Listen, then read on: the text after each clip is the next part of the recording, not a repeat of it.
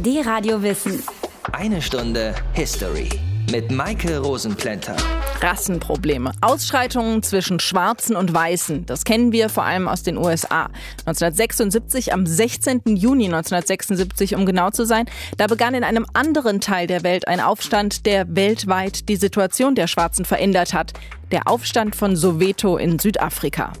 Auch heute bewarfen Schwarze Autofahrer mit Steinen, setzten Gebäude in Brand. Polizei und Demonstranten lieferten sich Straßenschlachten. Dies ist Soweto der Ausgangspunkt der Unruhen. In der Vorstadt leben etwa eine Million Schwarze. Es wird befürchtet, dass sich von hier aus der Konflikt auf das ganze Land ausweitet. Bei dem Sprachenstreit, der Anlass der Unruhen ist, geht es darum, dass die Burensprache Afrikaans teilweise die Unterrichtssprache Englisch ersetzen soll. Das Afrikaans gilt bei den Schwarzen als Symbol der weißen Vorherrschaft. Gegen das Vorgehen der Polizei und die Apartheid-Politik demonstrierten heute mehrere hundert weiße Studenten. Mit dem Ruf zeigt, auf welcher Seite wir stehen, zogen sie ins Zentrum von Johannesburg. Auf Transparenten und in Sprechchören hieß es, wir wollen Gerechtigkeit, wir wollen Veränderung. Als sich die Demonstration auflöste, kam es zu Schlägereien mit der Polizei. Weiße Südafrikaner griffen weiße Studenten an, die sich gegen die Rassenpolitik der Regierung gewandt hatten. Das ist unser Thema heute bei Eine Stunde History. Zuerst war es nur ein Protest von Schülern und Studenten, aber innerhalb von wenigen Tagen hat sich dieser Protest auf den ganzen Kontinent ausgeweitet. Mehr als 500 Menschen wurden getötet, viele davon durch Polizeigewalt. Seitdem hat sich viel verändert. Nelson Mandela zum Beispiel war erst im Gefängnis, weil er für diese Veränderungen gekämpft hat. Dann wurde er der erste schwarze Präsident von Südafrika und Nationalheld. Aber trotz aller Gleichberechtigung, die es offiziell heute gibt, das Land wird immer wieder von heftigen Unruhen erschüttert.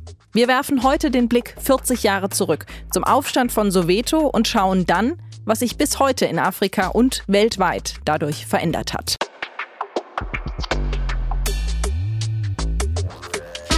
Eine Stunde History hier bei dir Radio Wissen.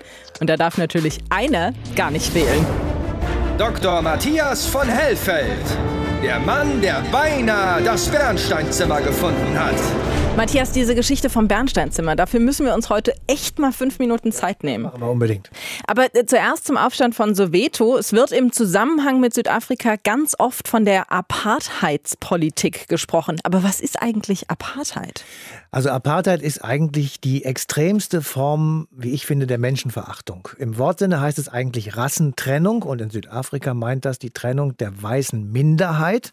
Das waren meistens sehr spät eingewanderte Siedler und Kolonisten und der schwarzen Mehrheit des Landes, die eben schon seit jeher in Südafrika gelebt haben. Die Weißen sind meistens aus Europa gekommen, während der Kolonialzeit, während des Kolonialismus. Und äh, manche waren aber auch schon früher da und die erklärten nun sozusagen Kraft ihres Amtes und ihrer Dominanz im Land die weiße Vorherrschaft über die schwarze Bevölkerung. Seit wann gab es diese Strukturen? Naja, begonnen hat es Anfang des 20. Jahrhunderts ähm, und die Apartheid dauerte eigentlich das ganze Jahrhundert lang, also bis genau gesagt 1994. Dann nämlich war der große Jubeltag der schwarzen Mehrheit der südafrikanischen afrikanischen Bevölkerung. Da ist nämlich der eben schon genannte Nelson Mandela aus langer, langer, langer Haft entlassen worden. Und ähm, der hat sich dann sehr schnell zum Führer der schwarzen Mehrheit aufgeschwungen und ist dann ja auch der erste Präsident des Landes geworden. Wir sprechen heute über Soweto, über den Southwestern Township, also den südwestlichen Vorort von Johannesburg. Wann wurde dieses Armenviertel denn errichtet? Ja, also 1902. Genau gesagt wurde ein Gutachten in der Stadt Johannesburg in Auftrag gegeben, weil in der Innenstadt offenbar sehr, sehr schlechte hygienische Verhältnisse vorzufinden waren. Und dann gab es in diesem innerstädtischen Slumviertel, kann man wohl sagen, auch noch die Beulenpest. Und sehr viele Einwohner mussten also wegen dieser Beulenpest umgesiedelt werden in ein ein sogenanntes Gesundheitslager. Und bald folgten also weitere Umsiedlungen und allmählich wurde dieses Gesundheitslager namens Soweto immer größer und der Anteil der schwarzen Bevölkerung nahm auch immer mehr zu. Und Entscheidend war das Jahr 1948, nämlich in diesem Jahr 1948 wird zum ersten Mal die National Party, das war die weiße Partei, Mehrheitspartei in der, im Parlament und begann mit der Politik der Apartheid und baute Soweto systematisch aus. Danke, Matthias. Die Radio Wissen. Eine Stunde History. Wir sprechen über den Aufstand von Soweto 1976. Bis zu diesem Aufstand war die Politik Südafrikas na, zwar nicht so richtig gern gesehen, aber das hat ausländische Investoren nicht davon abgehalten zu investieren. Südafrika hat geboomt. Das wirtschaftliche Wachstum des Landes war prima. Die Investoren mussten keine hohen Löhne zahlen, weil das vom Apartheidsregime garantiert wurde. Alles super also. Das hat sich dann mit dem Aufstand von Soweto verändert. Am 16. Juni 1976 ging es los. Aber der Aufstand, der hat eine Welle von Unruhen ausgelöst, die zwei Jahre angedauert haben. Philipp I. über den Tag, der die Geschichte Südafrikas verändert hat.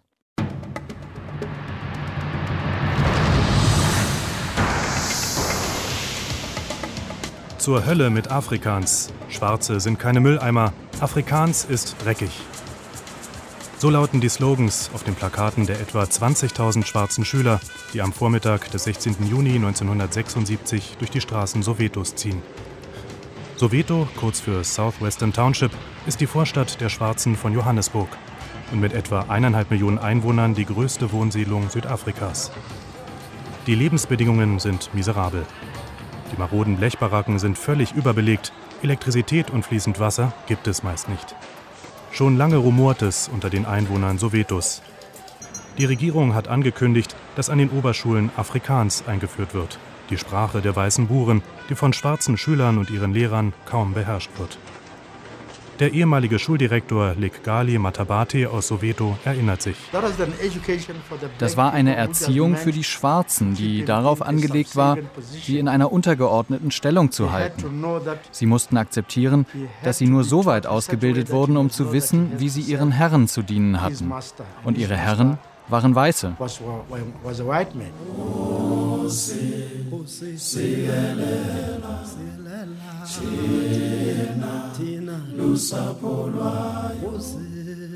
Die Schüler wollen sich das nicht gefallen lassen. Sie demonstrieren gegen das Erziehungssystem, gegen die Apartheid und fordern bessere Zukunftschancen ein. Zunächst bleibt alles friedlich. Einige der Schüler singen Gott segne Afrika, eine Hymne, die ein Zeichen des Widerstands geworden ist. Dann aber plötzlich eskaliert die Situation. Als die weißen Polizisten völlig unvermittelt Tränengasgranaten in die Menge werfen, reagieren die Schüler wütend, schmeißen Steine gegen die Sicherheitskräfte. Es fallen erste Schüsse. Ein Jugendlicher geht zu Boden, er wurde in die Brust getroffen. Es ist der 13-jährige Hector Petersen, das erste Todesopfer des Soweto-Aufstands. Die Schwester des Opfers, Antoinette Torzihol, war dabei. Es sind Minuten, die sie nie vergessen wird.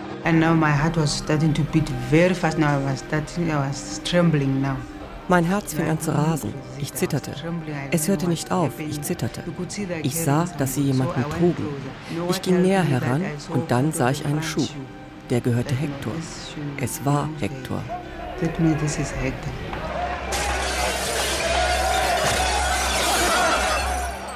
In den Mittagsstunden des 16. Juni liegt dichter Rauch über Soweto.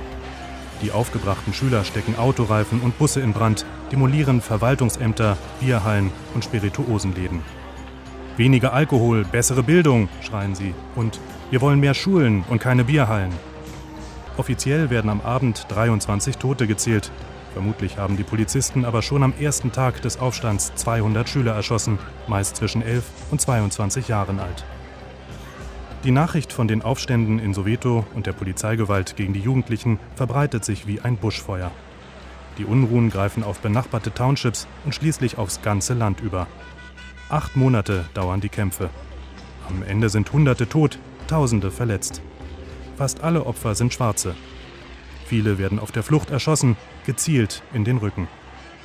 Die südafrikanische Regierung nimmt den Afrikaans-Erlass an den Schulen, der die Proteste ausgelöst hat, zwar umgehend zurück, Präsident John Forster hält aber an der Apartheid fest. Am Tag vor Beginn der Unruhen in Soweto sagt er der ARD: The differences in the main are simply that there are different peoples, different nations. Im Grunde läuft es darauf hinaus, dass es im südlichen Afrika genauso unterschiedliche Nationen gibt wie in Europa. Ich halte mich nicht für besser als der Schwarze, für klüger, Das ist nicht meine Philosophie. Und Sie werden das auch nicht in meinem Parteiprogramm finden. Unserer Philosophie liegt die Idee zugrunde, dass wir unterschiedlich sind. That has never been the basis of our philosophy. The basis of our philosophy is that we are different. Die schwarzen Schüler von Soweto, sie wollen nicht anders sein als die weißen Südafrikaner. Sie wollen die gleichen Rechte haben wie sie. Auch wenn ihr Aufstand vom 16. Juni 1976 blutig endet, der Widerstand ist noch längst nicht gebrochen. Der Schüleraufstand von Soweto ist der Anfang eines Kampfes, der das Apartheidsystem in den 90er Jahren zu Fall bringen wird. Philipp 1 über den Aufstand von Soweto, unser Thema hier bei Eine Stunde History. 1976, da wurde hier in Deutschland Helmut Schmidt Bundeskanzler. Die Gurtpflicht beim Autofahren auf den Vordersitzen wurde eingeführt und der Montag wird als erster Tag der Woche festgelegt. Das klingt jetzt nicht so, als hätte Deutschland viel mit den Problemen in Südafrika zu tun gehabt. Matthias, wie waren denn die Reaktionen hier? Naja, wir haben schon viel damit zu tun gehabt. Ähm, die Reaktionen waren eigentlich erschrocken über diese unfassbare Brutalität, mit der die Polizei gegen die Aufständischen in Soweto vorgegangen ist, zumal es Kinder und Jugendliche waren. Es gab Fotos, die hier richtig aufgerührt haben, also tote kleine Kinder, die ähm, von ihren Brüdern und Onkeln äh, weggetragen wurden. Das war also schon relativ schlimm.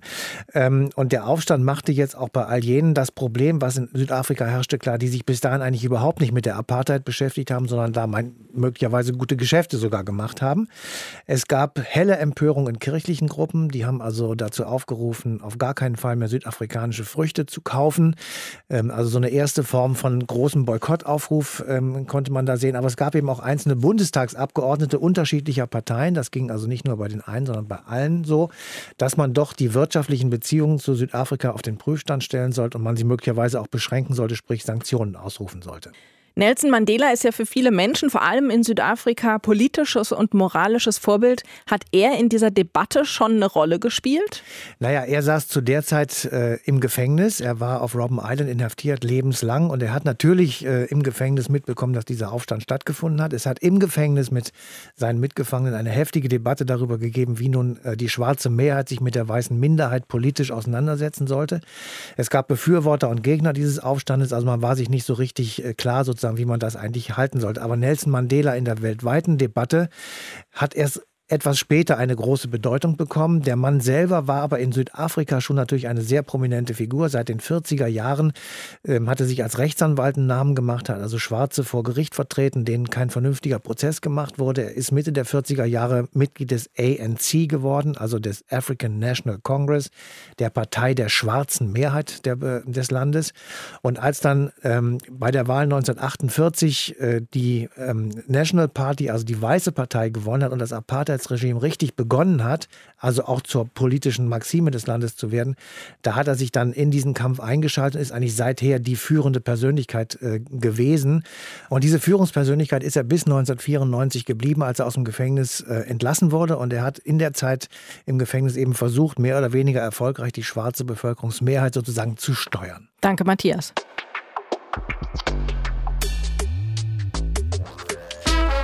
40 Jahre ist der Aufstand von Soweto jetzt her und viele von denen, die an diesem 16. Juni und danach auf die Straße gegangen sind, waren Kinder, Schüler und Studenten. Heißt, es gibt noch viele Augenzeugen, die aus erster Hand berichten können. Einer davon ist Eric Chabalala. Eric, wie war denn dein Leben vor dem Aufstand, also vor 1976? No, basically just normal because I was a kid by then, you know. Ich war damals ja noch ein Kind. Ich habe nicht verstanden, worum es bei diesem Aufruhr ging, was dahinter steckte. Aber als die Ereignisse sich überschlugen, habe ich kapiert, hier stimmt was nicht mit unserer Gesellschaft und unserem Bildungssystem. Wie hast du denn mitbekommen, dass in Afrikaans unterrichtet werden sollte und dass das nicht in Ordnung war? Vor allem aus der Schule. Die Lehrer haben sich über Afrikaans beschwert. Sie sollten in einer Sprache unterrichten, die sie selbst gar nicht verstanden. Sie haben gesagt, wie soll man Biologie in Afrikaans unterrichten oder Erdkunde? Was ist falsch an unserer Sprache? Da war dieses Gefühl, das ist nicht richtig. Wir oder die älteren Schüler müssen etwas dagegen tun. Zum Glück haben sie das auch getan und dann wurde Afrikaans als Unterrichtssprache abgeschafft. Kannst du dich erinnern, wie dieser 16. Juni 1976 für dich war? Es waren ja nicht nur die Ereignisse an diesem 16. Juni. Schon vorher hatte sich da was zusammengebraut. Es gab Diskussionen und Protest mit Gesang. Ich weiß noch, dass ich auf der Titelseite der Tageszeitung war. Die Schüler von der Musi High School haben vor ihrer Schule demonstriert. Ich musste da vorbeilaufen, weil mein Lehrer mich losgeschickt hatte, um was zu besorgen. Ich bin dann zu den Leuten, die da gesungen und skandiert haben. Dummerweise hat in dem Moment ein Fotograf ein Bild von den protestierenden Schülern gemacht. Und am nächsten Morgen war ich auf der Titelseite der Zeitung. Weia, habe ich Ärger bekommen. Und welche Bedeutung hatte dieser Tag für dich? Überall war Rauch, Tränengas. Polizeiautos und Mannschaftswagen vom Typ Hippo sind rumgefahren. Wenn du einen Hippo gesehen hast, wusstest du, du musst um dein Leben rennen. Hubschrauber sind sind über dem Township hin und her geflogen. Und dann gab es noch das, was wir Targets genannt haben, die Ziele.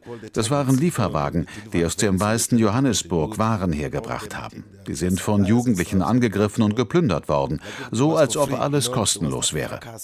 Das Township war wie ein Schlachtfeld mit den Hubschraubern über den Häusern. Wir Kinder hatten wirklich Angst. Wo warst du an dem Tag? Ich war in der Grundschule in Pimville. Als der Aufstand losging, haben die älteren Schüler gesagt, wir sollten nach Hause gehen. Plötzlich kam die Polizei an der Schule an. Wir sind weggerannt. Um das Schulgelände war ein hoher Zaun. Ich habe meine Bücher liegen lassen und bin drüber geklettert und dann nach Hause gerannt. In den Straßen stand das Tränengas. Ich wollte einfach nur nach Hause, um sicher zu sein. Ich bin auch nicht mehr auf die Straße gegangen. Wir waren wirklich noch klein damals und hatten Angst vor der Polizei. Und das Tränengas hat so eklig gestunken. Es war hochkonzentriert, nicht so wie bei Pfefferspray. Wenn du zu viel von dem Tränengas einatmetest, musstest du würgen. Du konntest sogar daran ersticken. Dann gerieten die Ereignisse außer Kontrolle. Die Polizei hat eingegriffen, es wurde geschossen, viele Menschen sind gestorben. Wie hast du das erlebt? Es gab viele Opfer. Die Polizei hat nicht darauf geachtet, ob du ein Kind bist oder ein Erwachsener. Sie haben einfach das Feuer eröffnet. Wenn du mit anderen Leuten auf der Straße warst, konnte dir was passieren. Wenn wir mal raus sind, sind wir immer in der Nähe unseres Hauses geblieben, damit wir schnell Schutz finden konnten, wenn die Soldaten in ihren Wagen durch die Straßen gefahren sind. War deiner Meinung nach dieser Aufstand in Soweto ein besonderes Ereignis in der südafrikanischen Geschichte? Ja, es war ein großes Ereignis, ein umwälzendes Ereignis. Ohne das wäre heute vielleicht immer noch vieles im Argen. Ein Wendepunkt für das Leben vieler Menschen. Leider haben viele Menschen damals ihr Leben verloren. Aber es hat das Leben vieler Menschen zum Besseren verändert, weil die Regierung danach nicht mehr so weitermachen konnte wie vorher. Eric Chabalala war als Schüler beim Aufstand von Soweto dabei. Ihr hört eine Stunde History, die Radio Wissen. Es gibt ein Krankenhaus in Soweto, in dem viele deutsche Mediziner arbeiten, für ein Praktikum oder einfach um Zeit im Ausland zu arbeiten und zu helfen. Eine von diesen Ärzten ist Katharina Scheuermann. Sie hat sich in Johannesburg mit unserem Korrespondenten Jan-Philipp Schlüter getroffen. So von dem, wie sie sich bewegt haben, wie sie den Lebensalltag der Menschen erlebt haben, was ist an dem Alltag der Menschen anders als bei uns? Also zum Teil gibt es eine hohe Arbeitslosigkeit dort, bis zu 80 Prozent in manchen Townships. Das spiegelt sich dann natürlich auch in einer hohen Kriminalität wieder. Viel Alkoholismus, Drogen spielen eine große Rolle. Arme Verhältnisse natürlich, zum Teil haben die kein fließendes Wasser, keinen Strom, heizen mit Holz in ihrer Hütte, dann ähm, gibt es regelmäßig Brände, eben wegen dieser offenen Feuerstellen untereinander zum Teil eine hohe Kriminalität und untereinander Gewalttätigkeiten. Das heißt, sie verletzen sich gegenseitig aus nichtigen Gründen. Das ist was, was man bemerkt hat, was so ein bisschen auf Unverständnis stößt. Aber Innerhalb des Mikrokosmoses Soweto ist ja das Baragwana auch nochmal so ein Mikrokosmos. Riesengroßes Krankenhaus, Menschen aus aller Herren Länder, auch die dort arbeiten. Waren Sie da willkommen als Ärztin aus Deutschland oder muss man sich das vorstellen, dass man da erstmal überall nur sich anstellen muss und zugucken darf? Baragwanath ist ein Krankenhaus mit ungefähr 3500 Betten, also ein riesengroßes Krankenhaus. Ich bin dort sofort gut aufgenommen worden, von den Kollegen nett begrüßt worden, nett integriert worden, habe mich sofort wohlgefühlt. Dort sind Studenten, Hospitanten, Ärzte aus der ganzen Welt, die alle dorthin kommen, um, um dort arbeiten zu wollen. Und es ist ein riesengroßes Mischmasch aus, auch aus Sprachen und aus Gemütern, aber es ist ein super Zusammenarbeiten. So ganz tolle Kollegen. Soweto ist schwarz, tiefschwarz, da wohnen wenig weiße Menschen. Von den Patienten her, ähm, wie ist es da und vom Team her? Ich glaube, das Team ist ja dann schon eher gemischt, ne? Das Team ist ganz gemischt. Es gibt Deutsche, es gibt natürlich Südafrikaner, es gibt Schwarze, Inder, also alles komplett durch die Bank weg durchgemischt. Von den Patienten her ist ein Großteil schwarz. Ähm, ich habe nur sehr wenig, wirklich sehr, sehr wenige weiße Patienten dort gesehen. Wie empfinden Sie so das Zusammenleben von Schwarzen und Weißen in Südafrika? Vielleicht ausgehend von Baragwana und von dem, was Sie sonst so erlebt haben. Wenn ich das jetzt mal auf die professionelle Arbeitsebene runterbreche, ist das sehr gutes Zusammenarbeiten, professionelles Zusammenarbeiten. Wenn man so die Bevölkerung an sich betrachtet, ist es schon so, dass das noch sehr gespalten ist. Zum Beispiel Sportarten. Es gibt die sogenannten weißen Sportarten und die schwarzen. Ich war bei einem Rugby-Spiel, da waren hauptsächlich weiße Zuschauer. Wohingegen bei den ganzen Soccer Games ja wohl hauptsächlich schwarze Zuschauer zugegen. Die haben unterschiedliche Musik. Die Schwarzen machen ihre eigene Musik, die Weißen haben ihre eigene Musik. Die Schwarzen sprechen kein Afrikaans, die Weißen sprechen wenig von den schwarzen Sprachen. Es ist schon noch ziemlich separiert, aber ich habe das Gefühl, so langsam beginnt so, eine, so ein bisschen so eine Durchmischung. Also zumindest lebt man friedlich nebeneinander und äh, versucht immer mal hier und da so einen Kontaktpunkt zu ergreifen. Aber zum Beispiel, wenn man das mit den USA vergleicht, so vermischt wie es in den USA ist, ist es auf jeden Fall noch nicht hier. Wie war das vom Verhältnis mit Ihren Patienten, die ja hauptsächlich schwarz waren? Hatten Sie da das Gefühl, dass es Berührungsängste von Seiten der Patienten gab, schwarz-weiß, oder war da einfach nur Dankbarkeit, dass geholfen wird? Berührungsängste gab es keine. Die Patienten, die dort behandelt werden, sind schwer krank und die sind dankbar dafür, dass ihnen geholfen wird. Ja. Das Einzige, was manchmal eine kleine Barriere war, war die Sprache. Also ich spreche nur Englisch und die Patienten zum Teil nicht. Und es gibt aber ein paar Ärzte bei uns, die auch Zulu sprechen. Irgendwie, die Verständigung klappte dann irgendwie am Ende doch. Auch mit den kulturellen Unterschieden zurechtzukommen. Es ist zum Beispiel manchmal so, dass sich die Schwarzen ein bisschen sträuben von Frauenhänden untersucht zu werden, aber mit, mit Überzeugungsarbeit und ja, mit so ein bisschen Pep, wenn man denen sagt, wir wollen dir ja nur helfen, dann geht das auch. Ja. Kriegen Sie so ein bisschen was mit von der Geschichte, von der Bedeutung von Soweto? Also dieser, diese Aufstände von Soweto, die sind immer mal wieder Gesprächsthema. Man sieht natürlich Infotafeln, wenn man da durchfährt. Man sieht die Memorials. Man hört im Radio immer mal wieder ähm, Beiträge dazu. Es ist schon präsent, ja vom Vibe, den Sie gespürt haben? Haben Sie den Eindruck, dass das was Besonderes ist? ist das so, gibt es sozusagen den Soweto-Vibe, die Soweto-Atmosphäre? Ich finde schon, ja. Also Soweto, das, das bedeutet was, glaube ich, hier heutzutage. Ich glaube, das steht so für Aufschwung und Umbruch und für was, was, was die Schwarzen geschafft haben. Und ich glaube, darauf sind die unheimlich stolz. Ich glaube, auch die in den ärmsten Gebieten in Soweto wohnen, die wohnen dort mit Stolz. Die wollen eigentlich gar nicht so richtig weg. Hatte ich das zumindest im Gespräch das Gefühl. Die versuchen eher was Gutes aus ihrem Leben zu machen. Wir haben da zum Beispiel so eine Jugendorganisation besucht, die durch ein Sponsoring von 50.000 US-Dollar oder so, die haben Computer gekauft, die unterrichten Schüler, die geben sich Mühe, die sind da hinterher und die wollen, dass sie ein gutes Leben haben und die sind offen und die sind fröhlich. Natürlich abgesehen von den negativen Seiten, wie schon gesagt, dieses Alkoholproblem und Kriminalität untereinander. Aber ich finde, dass der Vibe aus Soweto, wenn man es so sagen kann, das ist ein positiver. Und es kommen viele Künstler, viele Musiker aus Soweto, viele Maler, viele Schriftsteller. Also das ist ein powerful Township, sage ich mal. Ja. Gibt es ein besonderes Ereignis, eine Begegnung in Soweto aus den letzten zwei Monaten, die Ihnen so zu Herzen gegangen ist, dass Sie sagen, das war sozusagen der Moment, an den ich mich immer erinnern werde von dieser Zeit in Soweto? Wir haben eine geführte Tour gemacht mit einer älteren Dame in Soweto, die zwölf Jahre in Soweto gelebt und gearbeitet hat. Und die hat mit so einer Power und so einer Empathie für diesen Stadtteil diese Tour gemacht. Da hat man richtig das Herzblut gemerkt. Und wir waren bei der Freedom Charter und da hat sie angefangen zu singen und eine Träne vergossen und das ist mir sehr zu Herzen gegangen. Katharina Scheuermann ist Ärztin und hat in einem Krankenhaus in Soweto gearbeitet. Sie hat uns erzählt, wie es heute dort aussieht. Der Wissen, eine Stunde History. Wir blicken heute 40 Jahre zurück auf den Aufstand von Soweto 1976 und wir richten den Blick aufs Heute, auf Südafrika 2016. Jan Philipp Schlüter ist Korrespondent der ARD in Südafrika und jetzt mit mir verbunden. Hallo Jan. Schönen guten Tag nach Deutschland. Wie geht die Gesellschaft denn heute mit diesem Aufstand um? Ich würde sagen, es ist ein sehr wichtiger Tag in der Geschichte Südafrikas und das zeigt sich auch dadurch, dass es ein Feiertag ist. Jedes Jahr feiert Südafrika den sogenannten Youth Day, also den Tag der Jugend an diesem Datum.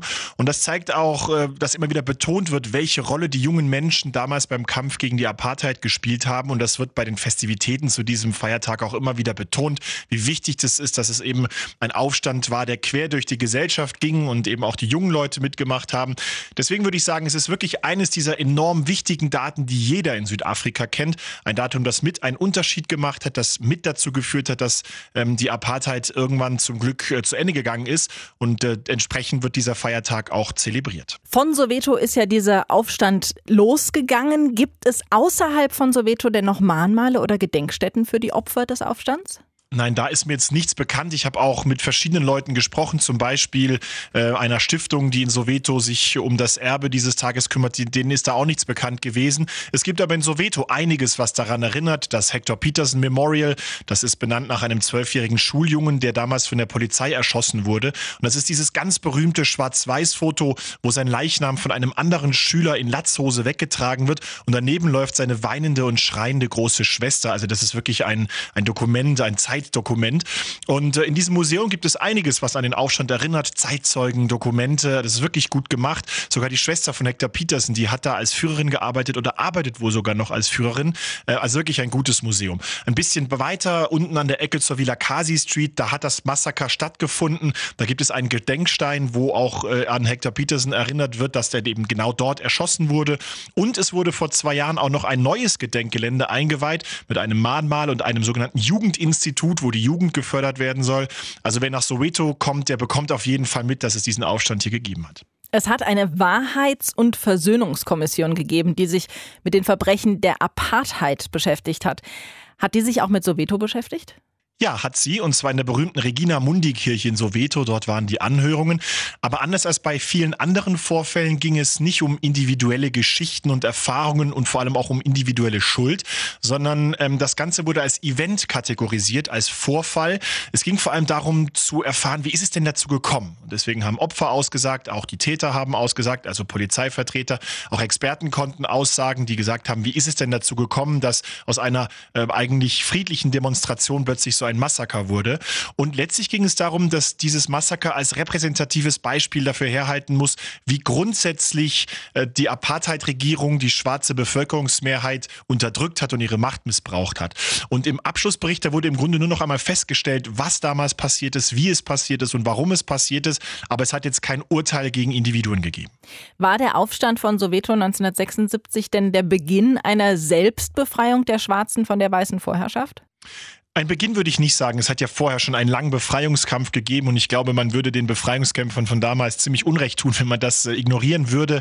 Ähm, das Massaker von Sharpeville zum Beispiel 16 Jahre vorher, 1960 mit fast 70 Toten. Damals haben Menschen gegen die äh, strikten Passgesetze mit zivilem Ungehorsam demonstriert und wurden dann äh, ja auch massakriert von der Polizei. Oder der Beginn, des bewaffneten Widerstandes von Umkonto Vesiswe, also dem bewaffneten Arm ähm, des ANC. Aber ich würde sagen, dass dieser Aufstand Aufstand in Soweto dem Ganzen nochmal einen Boost gegeben hat. Denn die Unruhen haben sich rasant ausgebreitet. Erst waren es andere Townships von Johannesburg. Irgendwann hat es dann im ganzen Land gebrannt. Es gab monatelang Proteste, hunderte von Toten, tausende von Verletzten. Und äh, als sich das dann alles etwas beruhigt hat, sind viele junge Menschen, Studenten, Schüler ins Exil gegangen oder in den Untergrund, um dort den bewaffneten Kampf aufzunehmen gegen die Apartheid-Regierung. Also ich würde sagen, diese brutale Niederschlagung des Aufstandes durch das Apartheid-Regime, die hat letztlich etwas mit in Bewegung gesetzt, das dann nicht mehr kontrolliert kontrolliert werden konnte. Und das und viele andere Faktoren, die ich teilweise ja schon erwähnt habe und auch welche, die noch dazugekommen sind, das hat letztlich dazu beigetragen, dass die Apartheid 14 Jahre später, 14 Jahre nach diesem Aufstand von Soweto am Ende war. Das heißt, was hat dieser Aufstand mit dem Selbstbewusstsein der Schwarzen in Südafrika angestellt oder gemacht? Also ich würde sagen, dass es gezeigt hat, dass sie in der Lage sind, selber letztlich über ihr Schicksal zu bestimmen, was ja lange Jahre nicht immer ganz, ähm, ganz einfach war zu definieren. Haben die jetzt sich selber befreit oder waren das äußere ähm, Geschichten, die dazu beigetragen haben? Wie immer ist es natürlich ein Mix. Aber es ist schon so eine Art Emanzipation und deswegen wird auch dieser Feiertag ähm, deutlich zelebriert und auch daran zurückgedacht, dass gesagt wurde, wir haben lange, lange für unsere Freiheit gekämpft, dann haben sich irgendwann die Jugendlichen diesem Freiheitskampf angeschlossen, dann ist da quasi nochmal eine ganz neue Energie, eine ganz neue neue Dynamik entstanden. Und äh, für viele sehen das tatsächlich, wenn nicht als Auslöser, doch als wirklich als Boost dafür, ähm, dass das, was da passiert ist, letztlich auch dazu geführt hat, dass die Apartheid irgendwann abgeschafft war. Jan-Philipp Schlüter, vielen Dank. Gerne. D-Radio Wissen. Eine Stunde History. Und die Stunde ist fast schon wieder um. Wir haben heute über den Aufstand von Soweto 1976 gesprochen, über die Unterdrückung der Schwarzen und das Apartheidssystem. Jetzt brauchen wir noch ein Fazit und das kann keiner besser als Dr. Matthias von Hellfeld. Der Mann, der beinahe das Bernsteinzimmer gefunden hat. Oh ja, das Bernsteinzimmer, das äh, wird knapp. Hm. Was ich eigentlich wissen will, warum hat sich das Apartheidssystem so lange halten können? Ja, das ist eine gute Frage, aber von außen und hauptsächlich im Nachhinein betrachtet kann man das natürlich relativ einfach sagen. Es war eben auf allen Ebenen. Also man muss sich das vorstellen, es war in der Schule, es war am Beruf, es war an den Sportvereinen, es war am Wohnort, überall, in der Straßenbahn, überall gab es Rassentrennung. Und diese Rassentrennung wurde mit allen Möglichkeiten, die der Staat hatte, durchgesetzt. Mit allen seinen legislativen, also gesetzmäßigen, mit all seinen judikativen, also Bestrafungen, Strafprozesse etc. und seinen exekutiven, sprich militärische oder polizeiliche Mittel Mittel, davon haben wir ja heute sehr viel gehört. Ähm, dieses System war in Anführungsstrichen gesagt deshalb sehr effektiv, aber, und das ist immer der Nachteil für den Staat äh, dabei. Er musste eben auch sehr viele Aufwendungen betreiben, von denen haben wir eben einige gehört, um dieses Unrechtssystem aufrechtzuerhalten. Aber solange er diese Aufwendungen betreiben konnte, war das System in sich stabil. Und woran ist es dann letztendlich aus Sicht der Weißen gescheitert? Naja, also sie konnten natürlich nicht verhindern, dass die schwarze Bevölkerungsmehrheit mit der Zeit auch selbstbewusster geworden ist. Das lag unter anderem an der sehr starken internationalen Unterstützung. Ähm, dann als Folge dieses neuen Selbstbewusstseins haben sie dieses Apartheid-System nicht mehr als unabwendbar, sozusagen Gott gegeben, hingenommen, sondern haben dagegen aufgemuckt. Ähm, Zweitens ist der Druck auf das Regime von Südafrika von außen, also von der internationalen Völkergemeinschaft, immer stärker geworden. Es hat sehr starke Wirtschaftssanktionen gegeben. Es hat politische Boykotte gegeben, die letztendlich Südafrika in die Isolation getrieben haben. Und drittens war natürlich auch die Existenz von Nelson Mandela für das Apartheid-System immer ein Problem. Der Mann saß zwar im Gefängnis, aber er war der Held. Also die schwarze Bevölkerung hat ihn als den Vater ihrer Nation verehrt. Und ähm, immer, wenn er aus dem Gefängnis heraus mit seinen Leuten, also mit der schwarzen Bevölkerungsmehrheit, kommuniziert hat, dann wurde auch entsprechend gehandelt. Okay, zusammenfassend, dein Fazit. Was haben wir heute gelernt? Ja, also vielleicht kann man das so sagen. Wir kennen ja nicht nur in Südafrika die Diktatur, äh, wo Drangsalierung und Schlimmeres durch den Staat verübt wird, aber vielleicht kann man das so zusammenfassen, solange Diktaturen die Mittel aufwenden können, um ihre eigene Bevölkerung in Schach zu halten, solange werden sie vermutlich existieren. Wenn das aber nicht mehr geht, weil sie von außen sanktioniert werden, weil sie isoliert werden von der Völkergemeinschaft, weil sie eben einfach zu viel Geld aufwenden müssen, das an anderer Stelle fehlt. In dem Moment wird es schwierig, dieses System gegen die eigene Bevölkerung aufrechtzuerhalten und dann ist meistens das Ende relativ nah. Matthias, danke dir. Äh, fürs Bernsteinzimmer haben wir jetzt leider keine Zeit. Sprechen wir dann Aber nächsten Sonntag drüber, genau. Und dann geht es hier bei einer Stunde History um den Angriff Deutschlands auf die Sowjetunion im Juni 1941. Ich wünsche euch eine tolle Woche. Bis dann. D-Radio Wissen, eine Stunde History. Jeden Sonntag von 19 bis 20 Uhr. Mehr auf dradiowissen.de